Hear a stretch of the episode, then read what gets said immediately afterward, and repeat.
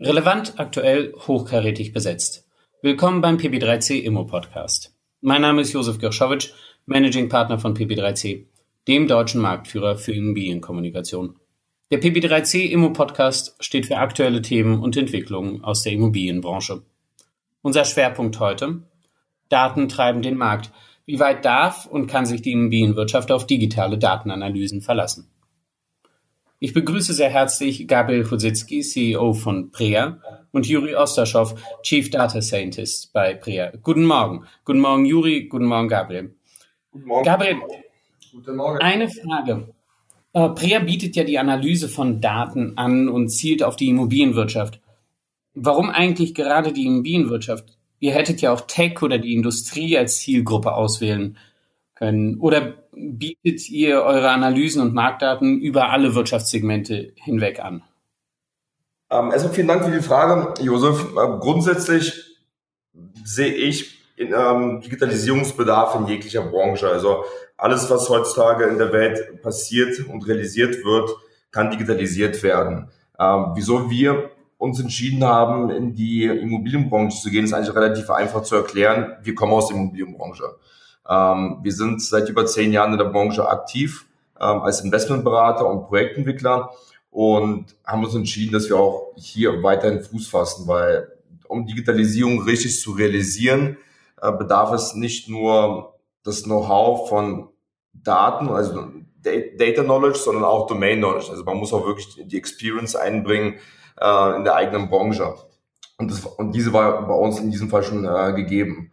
Auf der anderen Seite ähm, arbeiten wir bei uns im Team sehr stark mit unterschiedlichen ähm, Persönlichkeiten, die aus unterschiedlichen Branchen kommen. Das heißt, äh, wir haben Personen in der Digitalisierung, die aus der Finanzwirtschaft kommen, die aus der Bioinformatik kommen und haben den und haben halt äh, dadurch den Vorteil, dass wir sozusagen branchenübergreifend, ähm, branchenübergreifend auf bestimmte Aspekte schauen und dadurch auch nicht mal Branchenblindheit äh, vorliegen haben.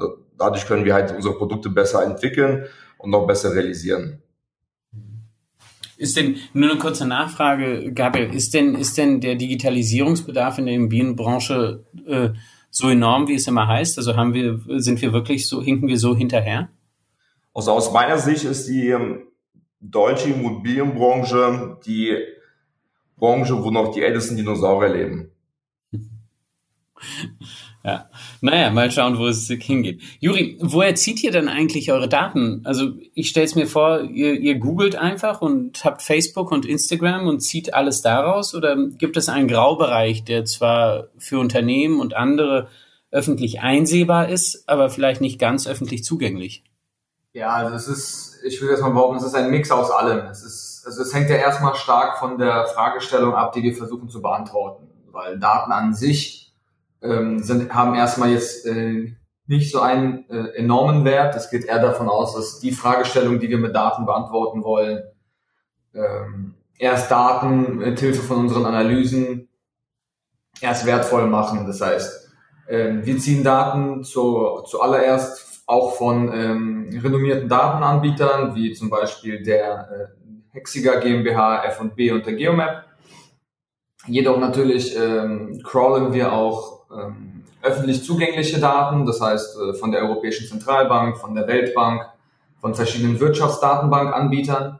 Die bieten meistens eine kostenlose, eine kostenlose Schnittstelle an, bei der man sehr viel relevante Wirtschaftsdaten beziehen kann, wie äh, Inflationsraten, Bruttoinlandsprodukt etc. zu äh, Gesamteuropa, verschiedenen Ländern, um verschiedene Wirtschaftsschlüsse zu ziehen oder verschiedene Analysen äh, durchführen zu können.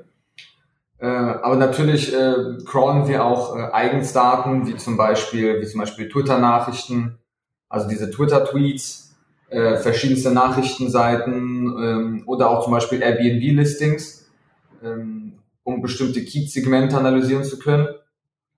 Und das lässt sich dann in verschiedene äh, Problemstellungen einarbeiten, wie wenn wir zum Beispiel Twitter und Nachrichtendaten benutzen, ähm, um, die, äh, um die semantische Analyse für, äh, um die semantische Analyse voranzutreiben, dass wir zum Beispiel äh, eine ähm, sowas wie einen Indikator entwickeln, um gerade analysieren zu können, wird in den Medien gerade eher positiv äh, oder negativ über die ähm, jeweilige Assetklasse, zum Beispiel Wohnen, Büro etc. berichtet. Aber das mhm. sind so die drei Hauptquellen, also renommierte Datenanbieter, öffentlich zugängliche Daten oder und eigens gecrawlte Daten von ähm, allem, was äh, öffentlich zugänglich ist und was unsere und was uns dabei hilft, unsere Problemstellung beantworten zu können. Du hast ja gerade ein paar Kooperationen mit Anbietern, zum Beispiel mit Geomaps, also von Straßenkarten, angeboten ja. und mit speziellen Datenanbietern. Ähm, ihr, ihr, das wird ja immer wichtiger, um, um diese Daten zu bekommen, um sie dann auswerten zu können. Ähm, verstehe ich das dann richtig, dass ihr identifiziert, welche Datensätze relevant sind und welche nicht? Und, und nach welchen Kriterien läuft das eigentlich ab? Machen das dann auch schon Computer und Algorithmen oder müssen das Menschen dann sich diese Datensätze anschauen und anklicken, was relevant ist? Nee, also das machen schon, wenn man das jetzt im ersten, im ersten Schritt macht, dann wird das schon noch von Menschen ausgeführt. Und natürlich identifizieren wir auch, welche Daten relevant sind und welche nicht ist nur leider äh, öfters erst im Nachhinein ersichtlich. Das heißt, es ist immer, der Arbeitsablauf ist meistens eher so, erst Daten generieren und äh, Daten säubern, Daten validieren, äh, dann die Analyse durchführen und erst dann im Nachhinein ist eigentlich ersichtlich, ob die Daten, die man gesammelt hat, auch zur Problemstellung, ähm, zur, Problemstell äh, zur Problemstellung auch äh, nützlich und hilfreich sind weil es lässt sich immer im Nachhinein erst immer so, äh, man hat vielleicht ein Bauchgefühl und sagt, ey, wenn wir diese Daten haben, dann ist das ähm, implementierbar und dann hilft es, das unser Modell ähm, zu verbessern und unsere Problemstellung zu erklären. Äh, ist jedoch nicht immer der Fall. Das heißt, äh, es trügt doch oft der Schein. Dann, äh, man, man sammelt Daten, macht sich die Mühe und am Ende muss man dann leider äh, die Hypothese verwerfen, weil man sagt, die Daten helfen uns nicht weiter. Aber im Endeffekt ist es schon wie das, was ich zu Anfang an gesagt habe. Äh, wenn wir Daten analysieren, ist es nicht einfach so, dass wir sagen, ey, wir möchten jetzt äh, eine Datenkrake werden, wir ziehen jetzt einfach alle Arten von Daten ran, sondern wir haben immer eine Problemstellung oder eine bestimmte Frage, ähm, die gelöst werden soll.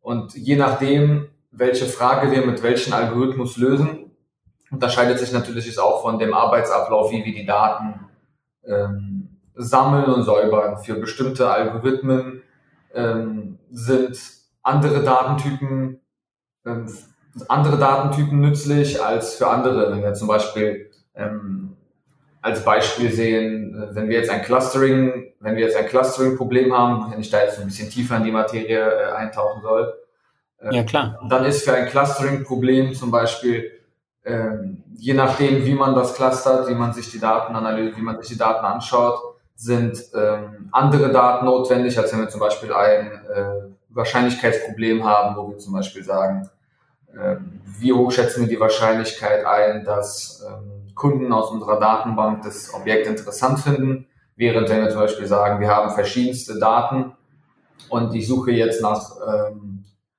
gleichen Parametern, um diese äh, nach Ähnlichkeitsfaktoren zuordnen zu können. Das heißt, ähm, soweit mir bekannt ist, es kann auch sein, dass ich mich noch, da noch nicht äh, weit genug informiert habe, sind Algorithmen noch nicht in der Lage, ähm, äh, solche Anfangsfragestellungen zu stellen. Das heißt, Algorithmen sind sehr gut dazu da, indem man sagt, ich implementiere Daten in das Modell und dann ist ein Algorithmus in der Lage, immer von den Daten zu lernen, äh, die Daten anzupassen und daraus, äh, äh, daraus Ergebnisse zu liefern aber natürlich auch immer nach dem Garbage-in, Garbage-out-Prinzip. Das heißt, Sie können den, äh, man kann den allerbesten Algorithmus entwickeln, den es so gibt. Ähm, wenn man den aber mit, ich sag's mal, mit so Mülldaten einspeist, dann kommt da äh, hochqualifizierter Müll halt einfach wieder raus, aber er ist immer noch, er ist immer noch nicht, ich weiß, ich würde sagen, er stinkt ein bisschen weniger, aber es ist halt immer noch äh, Müll. Ähm, und deswegen ist es halt wichtig, dass in diesem Prozess immer noch ähm, die Menschen äh, oder Data Scientists, in dem Sinne Menschen, die wirklich äh, starke Data Knowledge haben, die mit diesen Algorithmen arbeiten, dann auch wirklich äh, diese Daten säubern, evaluieren, äh, schauen, dass äh, sie auch wirklich sinnhaftig sind und um diese dann in äh, Machine Learning, KI etc. einzupflegen, äh, um dann um dann daraus bestmögliche Ergebnisse äh, realisieren zu können. Jetzt, Gabriel, haben wir relativ viel über, über das Abzwacken und Analysieren von, von Daten von, von Juri gehört, was ja spannend ist, aber wir gehen damit um, als ob, ja, Daten sind Daten. Ähm, Gibt es denn überhaupt so etwas wie freie Daten? Ich, ich beobachte ja diese Doppeldeutigkeit auf der einen Seite, vor allem in Deutschland. Auf der einen Seite haben wir eine DSGVO und alle Menschen tun sich sehr schwer, wenn es darum heißt, dass irgendwelche persönlichen Daten oder Informationen gespeichert werden sollen. Und gleichzeitig sind wir bereit, unser ganzes Privatleben auf Facebook, Twitter, Instagram und TikTok auszubreiten. Mhm. Ähm, wie siehst du eigentlich diese Doppelseitigkeit äh, aus unternehmerischer Perspektive? Na, grundsätzlich ist die Frage ähm, hinsichtlich der Daten eine sehr ethische Frage. Man muss, also man könnte da auf, die, auf, auf deine Frage bestimmt äh, mehrere Stunden äh, eine Podiumsdiskussion führen. Äh, dadurch sind ja auch so, dass die DSGVO-Verordnung entstanden etc. Ähm, aber grundsätzlich glaube ich, ähm, wieso ist denn überhaupt diese Fragestellung entstanden? Ähm, auf der einen Seite haben die Menschen Angst, was mit Daten überhaupt passiert. Ähm, die wissen nicht, ähm, wie die Daten verarbeitet werden und äh, an wen die eventuell weitergeben oder weiterverkauft werden. Ähm, die Frage dahingehend, ähm, wie die Daten verarbeitet werden, ist natürlich ähm, auch wiederum für die Leute unverständlich, weil diese, die verstehen die Technologie dahinter nicht äh, und die wissen auch nicht, wie man es äh, anwenden kann. Das, was Juri schon vorhin gesagt hat, Daten haben keinen richtigen Einheitspreis. Das heißt, ähm, für ein Euro weiß man, dass man Produkte für einen Euro bekommt. Für einen Datensatz gibt es kein richtiges Preisschild. Ein Datensatz ist nur so viel wert wie ähm, die Person mit einer bestimmten Problemstellung. Und ähm, ich glaube grundsätzlich, dass Daten und die Datenverarbeitung uns aus unternehmerischer Sicht, also aber auch aus in der privaten, privaten Sicht grundsätzlich weiter voranbringt. Ähm, wenn man sich einfach mal das Beispiel immer anschaut, ähm, Menschen, die bei Facebook unterwegs sind oder Menschen, die bei Instagram unterwegs sind ähm, und gezielt bestimmte Werb Werbemaßnahmen geschaltet bekommen. Die kriegen ja die Werbemaßnahmen auf ihre eigenen Interessen geschaltet. Ähm, dadurch können sich Menschen in ihrem Privatleben schneller informieren und kriegen eventuell bessere und günstige Produkte, die sie so eventuell niemals kennengelernt haben.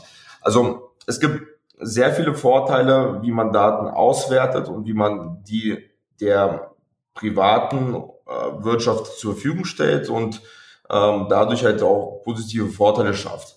Ähm, man muss natürlich immer, man, muss natürlich immer ähm, einen gemeinsamen Nenner finden zwischen Daten, die sehr privat sind, wie, wie sagen wir, ein Bankenkonto, äh, aber auch wiederum Daten, mit denen man normalerweise nichts anfangen kann. Wenn jemand bei Facebook ähm, einen Post äh, postet über ähm, über seinen Fußballverein. Ähm, klar kriegt er dann Werbung über, ähm, über seinen Lieblingsfußballverein. Aber die Frage ist jetzt, ist, sind denn diese Daten, die wirklich, ähm, die jetzt wirklich verarbeitet wurden, so privat oder ähm, bringen die eventuell einen Nutzen dem, äh, dem Menschen? Ich glaube nicht, ich glaube nicht, ähm, dass, dass man grundsätzlich Daten für immer für, für immer sperren könnte. Also freie Daten sind immer verfügbar und man muss mit denen auch arbeiten können. Vielleicht eine Nachfrage, ist, ist überhaupt sozusagen die virtuelle Welt, wenn ich etwas eingebe im Internet und auf Enter drücke, also veröffentliche, ähm, sind das denn dann vom, vom Gedanken her, sind das denn noch meine Daten oder habe ich die rausposaunt in die Welt und jetzt kann jeder sie eigentlich nutzen? Wie seht ihr das? Das ist eine komplexe Frage. Ne? Das ist ungefähr so, wie wenn man jetzt sagt, äh, sind die gesprochenen Worte noch meine oder sind es die, wenn sie andere schon gehört haben, dass sie das dann auch in dem Sinne verwenden können. Ähm, dennoch gehe ich, also wenn wir das jetzt ähm, aktuellen Verständnis haben, dann ist das Internet schon so, dass wenn du, sieht man ja auch an den ganzen vielleicht äh, Skandalen in der Politik, wenn da mal ein falscher Twitter-Post ähm, rausgeht, dann ist das ungefähr so, wie wenn ein Wort gesprochen worden ist, dass man das in dem Sinne auch ähm, nicht mehr zurücknehmen kann.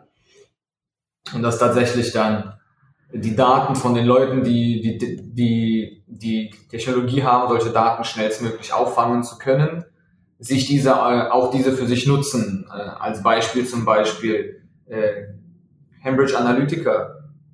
Das war ja auch damals äh, an sich ein kleines Unternehmen, hat aber ähm, den Wert von Facebook-Daten, Twitter-Daten, Instagram-Daten erkannt und hat anhand von diesen für den normalen Menschen, sage ich mal, der jetzt etwas weniger mit Daten zu tun hat, hat tatsächlich, äh, wo die gesagt haben, ja, ich poste jetzt die Sachen, die ich esse, die Musik, die ich höre, ähm, ja, die Politiker, die ich mag, das, das will ich mal alles auf Facebook teilen, öffentlichen Medien, dann, damit mhm. Leute besser kennenlernen. Und aus diesem ganzen Dateneinheitsbrei hat es dann äh, die Firma Cambridge Analytica irgendwie geschafft, äh, so ein Value daraus zu ziehen, um ähm, Wahlwerbung oder sag mal die Werbung an sich, das Marketing so effizient und effektiv zu gestalten, wie es bis zu diesem Zeitpunkt, glaube ich, noch kein anderes Unternehmen gemacht hat. Und das ist das, was ähm, wir auch halt gesagt haben, dass für die einzelne Person, wenn er sagt, ich esse gerne Vanilleeis, äh, an sich kein interessantes, äh, keine interessante Information ist, hat man aber eine große Zielgruppe, von dem man genau weiß, die essen Vanilleeis, dann ist das für einen Vanilleeishersteller ziemlich interessant. Ähm, und ich denke, dass äh, im Endeffekt Daten genau von diesem Wert dann im Endeffekt arbeiten. Ähm, und daraus man dann den Wert sozusagen in dem Sinne ziehen kann. Das ist ja, das ist ja schon interessant. Jetzt haben wir von Vanilleeis gesprochen, von Airbnb ein bisschen. Jetzt, jetzt gehen wir, also zwei Sachen. Einmal, äh, Juri, nochmal eine Nachfrage, weil, ja. weil das schon ganz interessant ist. Ähm, es gibt ja äh, die Frage dann, die im Raum steht, okay, jetzt ich esse gerne Vanilleeis. Diese Information ist für den Vanilleeishersteller relevant. Ich wohne gerne in der Stadt. Diese Information ist für einen Vermieter oder für den Vertrieb eines Immobilienunternehmens auch vielleicht interessant. Ähm, ich als Person, als Individuum, die diese Information im Internet öffentlich zugänglich macht, ähm, sei es, weil ich dazu was gepostet habe, sei es, weil ich äh, ähm, sage, dass ich äh, in Unternehmen, die Immobilien verkaufen, ähm, dass ich die interessant finde mhm. äh, und den äh, und Follower bin von deren Seiten auf Facebook oder auf LinkedIn. Ähm, das sind ja Datensätze. Ich selbst partizipiere aber davon nicht. Ich kriege ja nur die Werbung. Also meine Information, die ja für andere einen ökonomischen Wert darstellt, von ich partizipiere daran bislang nicht. Wäre das nicht auch etwas, was, wo man sagen kann, ja, die Menschen stellen ihre Daten zur Verfügung, verkaufen dieser müssen eigentlich auch äh, finanziell dafür entlohnt werden? Ja, das ist eine ziemlich interessante Frage. Das ist, ähm, also ich verstehe es in dem Sinne schon, dass man sagt, man entnimmt den Menschen oder es ist ja jetzt in dem Sinne so, man entnimmt den Menschen die Informationen, die sie für unwichtig halten. Man hält diese aber für wichtig und entschädigt den Menschen in dem Sinne dafür, dass er nicht weiß, dass seine Daten wichtig sind, für uns aber wichtig sind, weil wir einen Vorteil daraus ziehen. Ist das richtig? Habe ich das ungefähr in dem Genau, ja. genau, ja. genau. Verstanden? Ja. Ähm, ja, es gibt jetzt bestimmt mehrere Parteien. Es gibt mehrere Parteien, die sagen, die würden jetzt, ich glaube, behaupten, äh, äh, ja, das, was die Menschen halt nicht wissen, das, was wertvoll ist, wieso soll ich die dafür entschädigen, weil ich einen Vorteil darin sehe, was sie halt einfach öffentlich zur Verfügung stellen. Während andere, die vielleicht eine höhere ähm, äh, wie sagt man das, eine höhere ethische, einen höheren ethischen Grad haben, sagen, ja, die Menschen wissen das nicht, ich will das dann trotzdem irgendwie mit denen teilen. Das erinnert mich ein bisschen wie an die Problemstellung, als ich mal einen, ich war glaube ich auch ein Podcast von äh, Bill Gates gehört habe, der sich mal darüber unterhalten hat, äh, je mehr Maschinen die Arbeit machen, also je mehr Maschinen die Arbeit von Menschen machen, umso eher ist es wahrscheinlicher, dass man eine Maschinensteuer braucht. Ähm, weil die volkswirtschaftliche Kraft der Personen in dem Sinne fehlt, die ja dann aus der Volkswirtschaft entzogen wird, weil Maschinen keine äh, Wirtschaftsleistungen ähm, erbringen. Mhm. Das ist tatsächlich eine sehr tricky Frage. Es ist, äh, ich glaube, auch nicht so einfach zu beantworten. Ähm, es kommt, glaube ich, immer drauf an, wenn jetzt Menschen, wenn jetzt eine Plattform wirklich nur zu dem Zwecke dient, um Daten zu sammeln oder wo der, der Zweck ersichtlich ist, dass man sagt, alles, was hier veröffentlicht wird, wird im Nachhinein für KI und so weiter genutzt, und dass man die Person dann auch sagt, sie können das hier, ähm, sie können ihre Daten hier freiwillig zur Verfügung stellen, das hilft uns dabei, einen Algorithmus zu schaffen, dann sollten die Menschen ähm, dafür ähm, entlohnt werden. Haben wir jetzt aber, so wie wir es nennen, alternative Quellen, wie zum Beispiel auf Twitter, wo die Menschen eigentlich einfach nur ihre Meinung teilen wollen, und ich jetzt, das ist ungefähr so, wie wenn ich mich jetzt äh, auf den Kudamm hinstelle und mir sehr viele Meinungen der Menschen anhöre, weil sie einfach öffentlich äh, erzählen und dann einfach nur, weil ich vorbeilaufe, etwas höre, wovon ich dann einen Vorteil ziehen kann, dann ist das schwer zu sagen, ob man sie dafür jetzt äh, entlohnen sollte äh, oder nicht, weil der Zweck in, im ersten Sinne ist jetzt erst erstmal nur die Kommunikation dessen und ob es dann ähm, Menschen mit Ideen gibt, die dann im Nachhinein sagen, das sind jetzt aus diesen Daten kann ich jetzt, wenn wir das so filtern und so analysieren und so säubern, können wir daraus jetzt eine bessere, ähm, eine bessere Wahlkampagne machen oder äh, unsere Mieter besser analysieren oder daraus analysieren, ob überhaupt, jetzt sagen wir, zurück auf die Immobilienbranche zu kommen, ähm, ob die Leute überhaupt ähm, quasi in der Stimmung sind für äh, ob man in dieser Gegend gerade baut oder ob sie äh, eher sehr stark dagegen sind oder sich sehr stark dagegen wehren würden. Ob man jetzt für diese Informationen, die von Quellen kommen, die tatsächlich gar nicht dafür gebraucht sind, ähm, um Daten daraus ziehen zu können, sondern die nur der reinen Kommunikation dienen, äh, dann kann ich, glaube ich, dann kann ich, glaube ich, sagen, das müsste man nicht. Äh, aber darüber, glaube ich, da kann man nochmal einen Podcast aufsetzen, wo man sich, glaube ich, nur eine Stunde lang nur über diese ethische Frage unterhalten kann, glaube ich.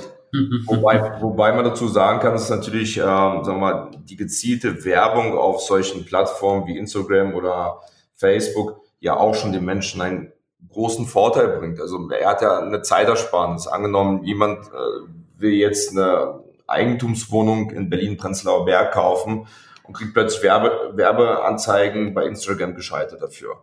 Äh, eventuell findet er dadurch eine Wohnung, die er aus Eigenrecherche durch in Google oder sonstigen ähm, Internetquellen eventuell nicht gefunden hätte.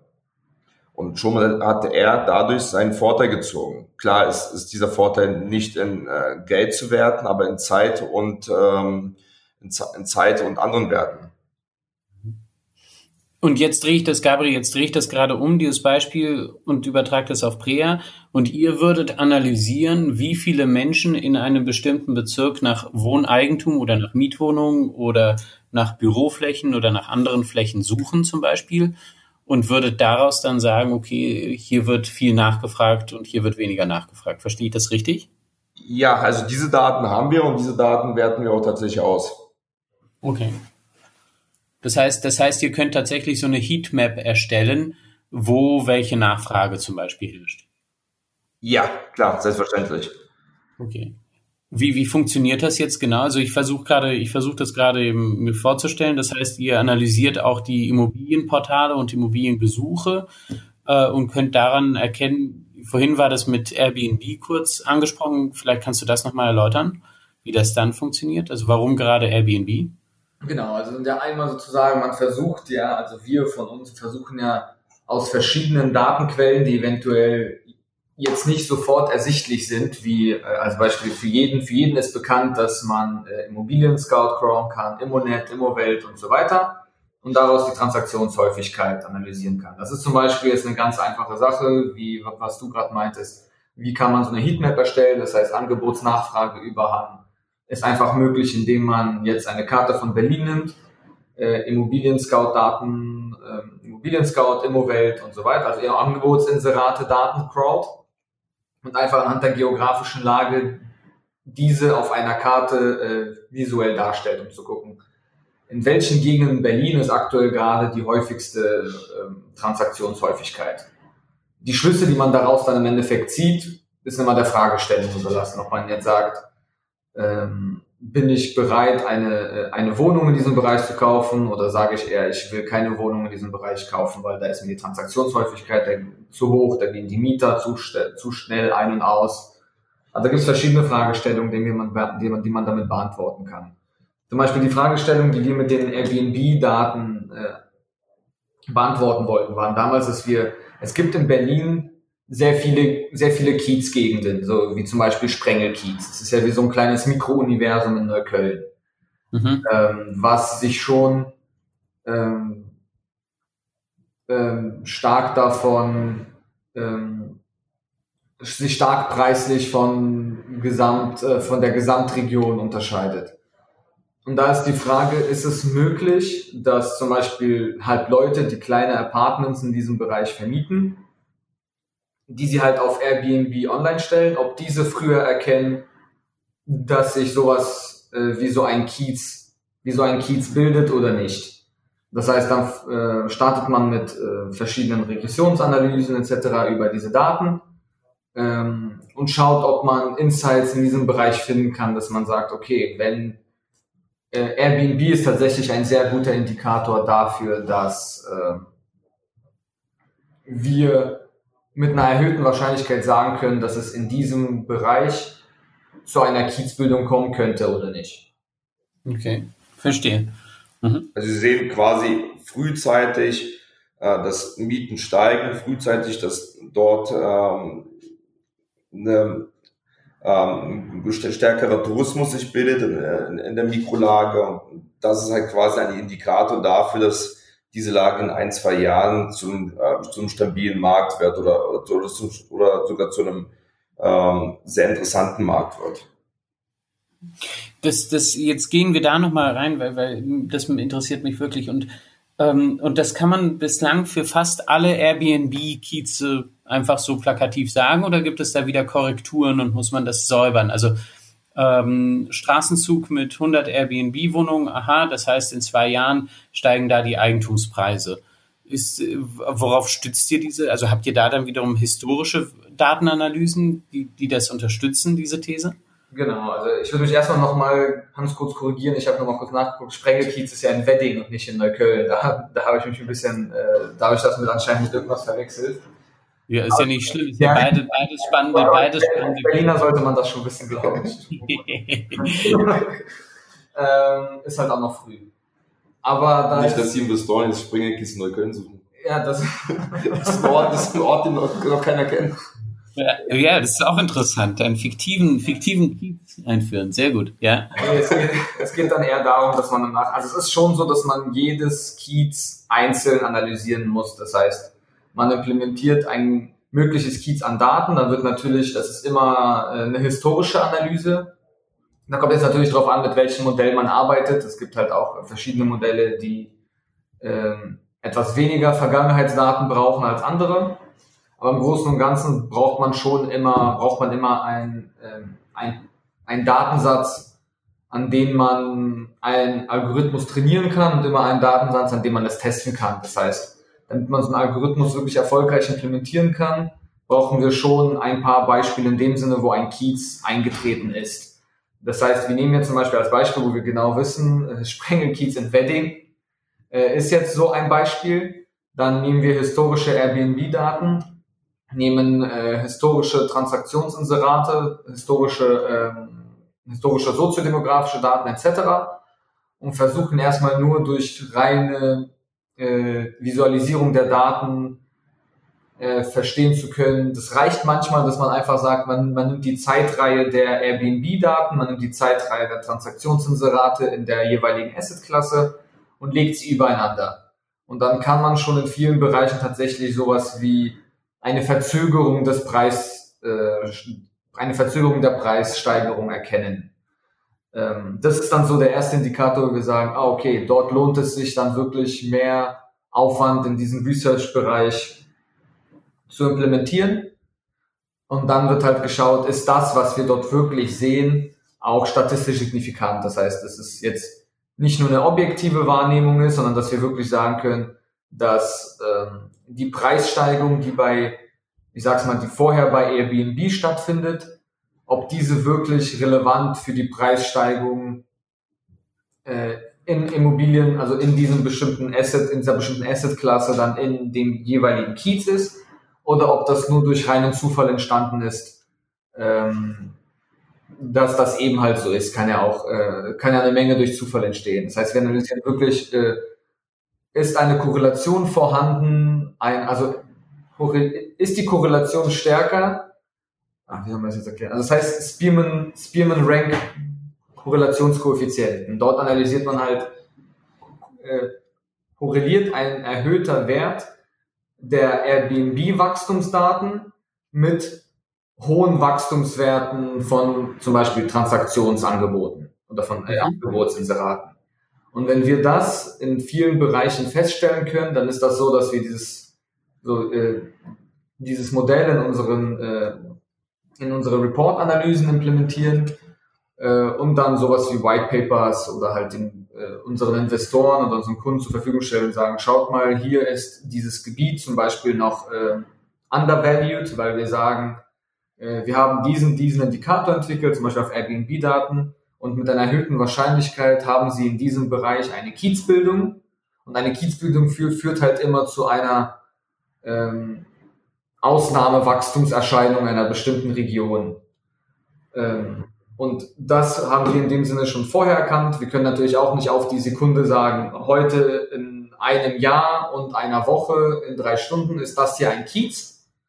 Ähm, aber wir können, wir können dann mit einer erhöhten Wahrscheinlichkeit sagen, dass dieses Gebiet tatsächlich äh, unterbewertet ist. Und wenn man sich jetzt hier mit äh, den gewünschten Assets einkauft, dass man von dieser Ent Entwicklung schon vorher profitieren kann, bevor andere sozusagen auf den Zug einsteigen. Vielleicht um es um einfacher noch das auszudrücken, sagen wir aus der Investorensicht her äh, betrachtet. Ähm, mhm. Also wenn man jetzt in die Historie geht und schaut, so Altbauten wurden im Springenkiez für 8, 9 Euro äh, Netto-Kaltmiete vermietet im, im Durchschnitt. Ähm, plötzlich kamen die ersten Airbnb-Anbieter, die Mietpreise sind teilweise auf 16, 17 Euro gestiegen für die, für diese Art der Ferienapartments. Ähm, und das wurde dann historisch betrachtet über die nächsten drei, vier Jahren nachhaltig erzielt. Ähm, da es über einen bestimmten Inter Intervall nachhaltig erzielt worden ist, ähm, wurden dann auch diese Mieten und ähm, diese neue Art der Vermietungsstruktur seitens der Investoren auch als nachhaltig erklärt. Und dementsprechend haben die gesagt, okay, ich kann jetzt plötzlich auf diese 16, 17 Euro auch äh, einen erhöhten Kaufpreis zahlen, weil ich ja natürlich auch mehr Miete generiere. Ähm, und dadurch steigen dann auch plötzlich in dieser Mikrolage die ähm, Quadratmeterpreise für Eigentumswohnungen. Ja, verstehe. Gleichzeitig, also das ist, das ist ein, das ist nachvollziehbar und das ist ein wichtiger Punkt und jetzt sozusagen mein Einhaken. Ähm, jetzt habe ich aber diese zig Daten. Ähm, braucht man da nicht irgendwie so eine Standardisierung? Also ähm, irgendwas, dass man, dass man wirklich Bewertungen standardisieren kann, so eine Bewertungsampel oder irgendwas anderes, wo man einfach einen Immobilienstandard einführt? Was, was meint ihr da? Also ein Bewertungsstandard ist ja auch immer in dem Sinne, also ich, ich gehe mal davon aus, wenn ich jetzt mal nur für mich persönlich äh, sprechen kann, ich gehe davon aus, oder ich gehe mit der Annahme heraus, es gibt nicht die Wahrheit. Es gibt immer nur die Wahrheit und die Informationsmenge zum aktuellen Zeitpunkt. Das heißt, sowas wie ein Standard ist immer relevant ähm, oder den kann man erstellen, aber immer mit dem mit der Frage im Hintergrund, dass man sagt, ähm, ist das zum aktuellen Zeitpunkt noch die am bestmöglich zu bewertende Methode der Daten? Das heißt, sowas wie die Bewertungsampel von Daten existiert ja in der Datenbranche schon lange. Das heißt, es gibt immer zu jedem Problem genau die äh, Problematik, die ich schon vorher meinte, ob das ein Clustering-Problem ist oder jetzt äh, ein äh, Wahrscheinlichkeitsproblem, existiert eine bestimmte Bewertungs, äh, ein Implementierungs- und Bewertungsstandard. Das heißt, die Daten müssen sauber sein, die Daten, die Daten dürfen nicht fehlerhaft sein, äh, die in das Modell implementiert werden. Und dann stellt sich halt immer die Frage, das, was wir heute als statistisch signifikant bewerten, ist das immer noch äh, zu unseren jetzigen verfügbaren Daten der beste Standard, um etwas als signifikant zu bewerten. Das ist ungefähr, wenn man das jetzt auf die Immobilienbranche ähm, partizipieren will, das ist wie mit dem, ähm, mit dem Bodenrichtwert, der ja immer nur ähm, der quasi eine, es ist ja auch etwas wie ein Analysestandard, weil ähm, die Banken sich ja auch auf äh, diesen Bodenrichtwert beziehen. Kann man da so was wie einen Standard nehmen und dann stellt sich halt immer die Frage, ähm, zwischen den zwei Arten von Menschen. Es gibt halt die Arten von Menschen, die halt dann sagen, ja, aber das wurde schon immer so gemacht, also äh, ja, das funktioniert schon. Und es gibt dann die Arten von Menschen, die dann hinterfragen und sagen, ist das wirklich noch der Standard, den wir heute halten wollen? Oder ist das aktuell wirklich der bestmögliche Standard? Weil zum Beispiel die Problematiken beim Bodenrichtwert, das ist ja immer, dass es sich halt immer auf die ähm, historische Transaktionsquantität ähm, bezieht, soweit ich, äh, mhm. soweit ich richtig liege. Ähm, und dann ist es ja immer so, dass in dem Bodenrichtwert nur historische Transaktionen implementiert sind, aber nicht die aktuelle Situation. Das heißt, wenn ein Investor ein bestimmtes Grundstück einfach viel zu teuer eingekauft hat, dann ist der Bodenrichtwert immer noch ein Wert, der, wenn man den mit anderen Modellen implementiert, sagen kann, er ist über- oder unterbewertet.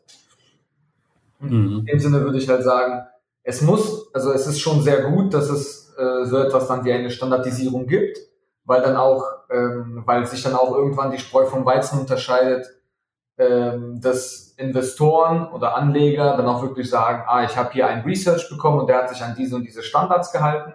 Ergo sehe ich, dass sie sich wirklich mit dem Thema befasst haben und nicht einfach äh, irgendwelche sinnlosen Analysen ausgeführt haben, die dann irgendwie gebiased sind, nur damit äh, sie mir das Objekt so schmackhaft wie nur möglich machen.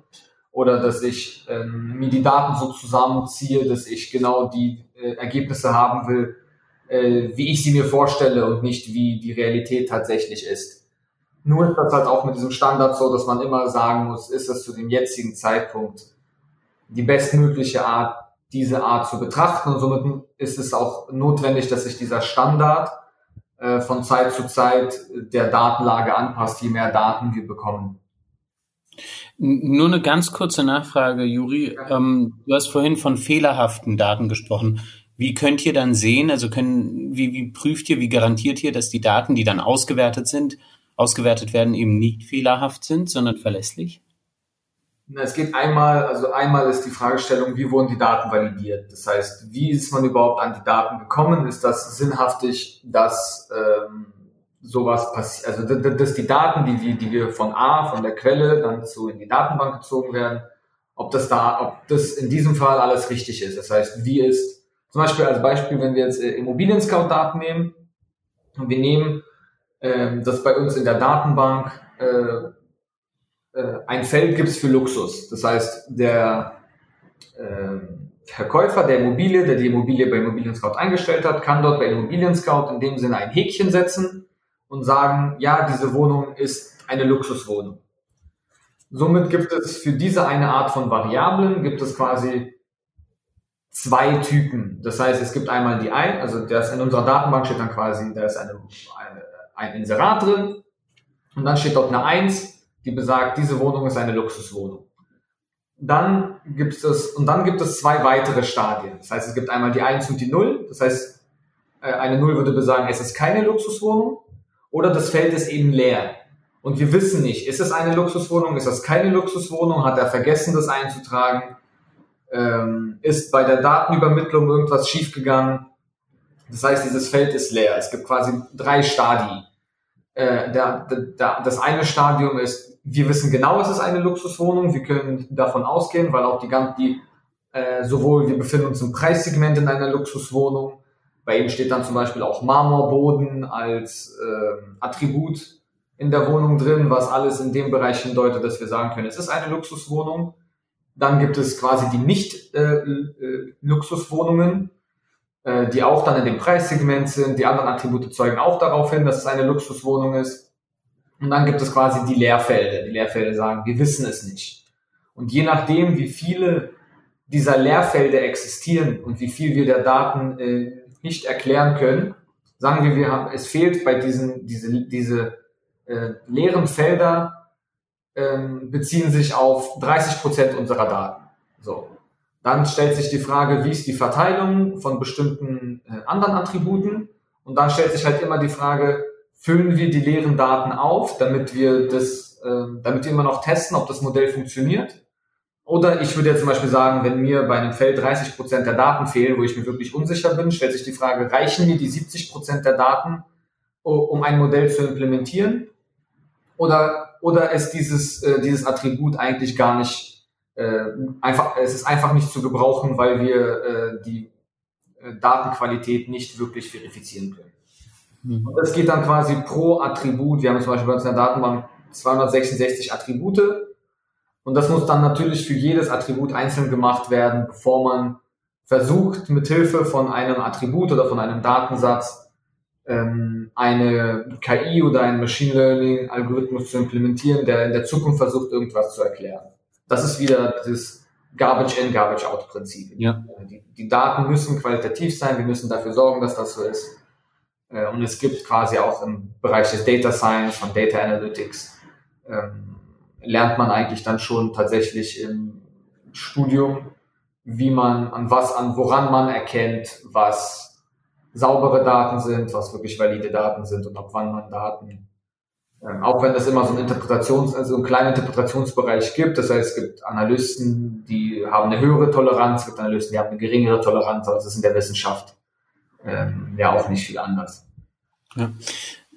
Sag mal, Gabriel, wenn ich mir das jetzt so anhöre ähm, und dann so die Risiko- und SWOT-Analysen anschaue, ähm, es gibt ja manche Unternehmen, vor allem so amerikanische Pensionsfonds, die, die investieren nur noch, wenn man äh, Goldstandard hat und äh, alle Nachhaltigkeitssachen äh, äh, erfüllt. Und da gibt's dann diese Checkliste auf deren Seite und wenn ein Projekt, ein Investor oder ein Projektentwickler etwas hat, dann muss er das alles erfüllen, um überhaupt in die Auswahl zu kommen, äh, ob äh, ein bestimmter Pensionsfonds, der seinen einzahlenden Mitgliedern ja dazu verpflichtet ist, nachhaltig zu agieren oder sich mhm. selbst das auf die Fahne geschrieben hat.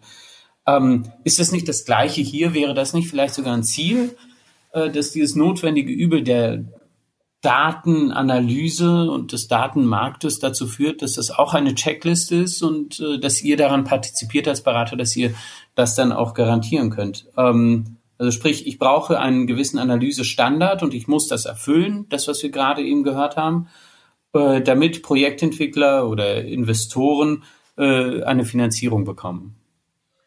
Also grundsätzlich gibt es ja schon seit Ewigkeiten Analysestandards, äh, sowohl für, für, für Banken als auch für Investoren, als auch für Projektentwickler.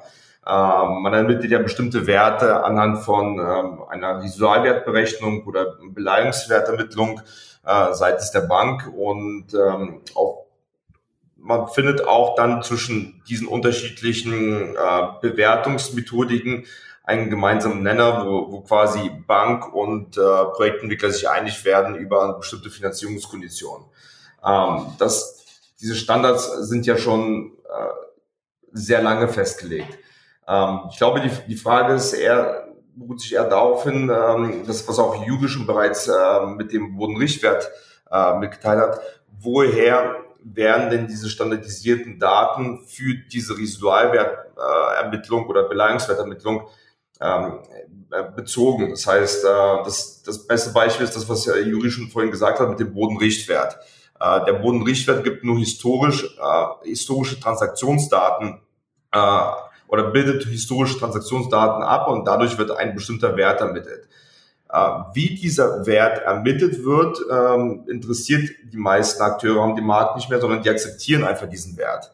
Ähm, ob dieser Wert oder ob die Methodik, wie dieser Wert ermittelt wird, noch nachhaltig ist, ist auch äh, eine wichtige Frage. Wenn zum Beispiel eine Bank auf zehn Jahre äh, eine Finanzierung abstellt und äh, als, als relevanten Wert den Bodenrichtwert heranzieht, der aus historischen Daten entstanden ist, ist die Frage, wie nachhaltig ist denn dann so eine, so eine Finanzierung oder wie, wie nachhaltig ist denn so eine Investition, wenn man das als Richtwert nimmt, weil die Daten sind historisch betrachtet und man muss aber natürlich in die Zukunft schauen, wie sich dieser Wert und äh, der Markt sich entwickelt. Ähm, man muss halt schauen, wie kriegt man, wie kriegt man neue Methodiken auf dem Markt implementiert, die Daten, ausge, die Daten auswerten. Mhm. Verstehe. Von meiner Seite nur ganz kurz, äh, vielleicht nochmal ganz kurz was einhaken. Und zwar, ähm, ich würde mir wünschen, dass es sowohl, also dass es einen Analysestandard geben würde, jetzt äh, nicht unbedingt, dass man sagt, diese Analyse wurde ausgeführt, um diese bestimmte Zahl ermitteln zu können, sondern dass die Transparenz in dem Sinne liegt, dass man sagt, wie wurden die Daten ermittelt, welche Art von Daten wurde implementiert, wie wurden die Daten gereinigt. Das heißt, generell, dass man einen Standard hat, in dem Sinne, dass man sagt, welche Inputdaten wurden überhaupt wie gesäubert, um bestimmte Framing-Modelle, weil man kann ja, ich würde jetzt lügen, dass man sagt, man kann, man kann mit Statistik, da gibt es auch viele Bücher, man kann mit Statistik sehr viel Aussagen treffen, indem man Menschen mit bestimmten Analysemethoden die Sachen glauben lässt, die man, ähm, die man will, dass sie sie glauben. Das heißt, man kann mit Zahlen, als Beispiel ist es, ähm, wenn man Prozente benutzt statt den nominalen Zahlen.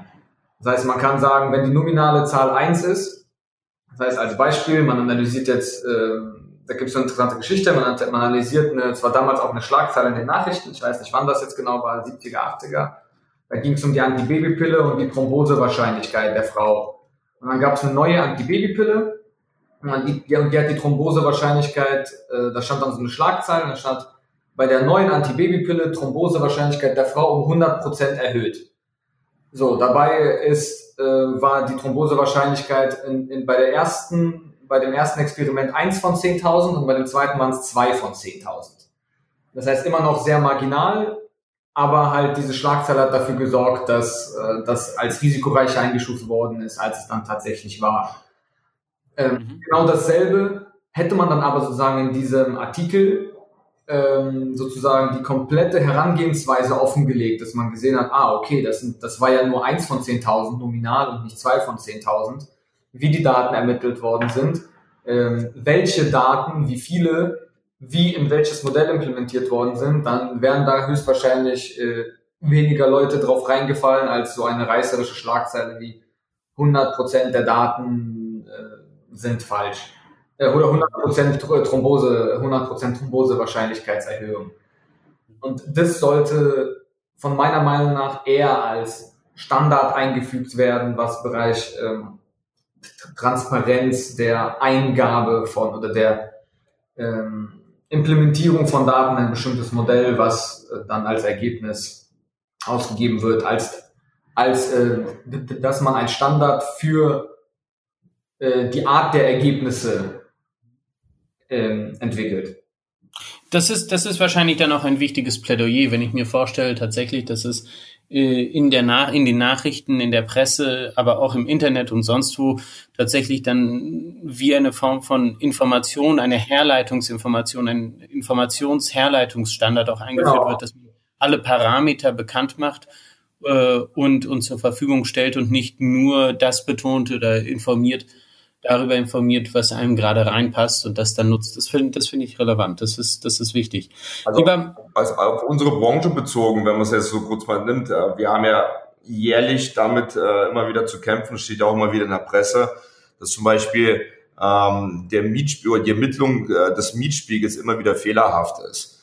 Ähm, und auf Basis des Mietspiegels sind ja bekannterweise auch relativ viele Gesetze entstanden oder Gesetzesentwürfe entstanden, die den Investoren, den, den Immobilienmarkt äh, oder den Investoren äh, Investitionen in den Immobilienmarkt äh, erschweren. Und äh, wenn natürlich dann Gesetze entstehen auf Basis von fehlerhaften Daten, dann muss man halt natürlich äh, den gesamten Markt halt anzweifeln.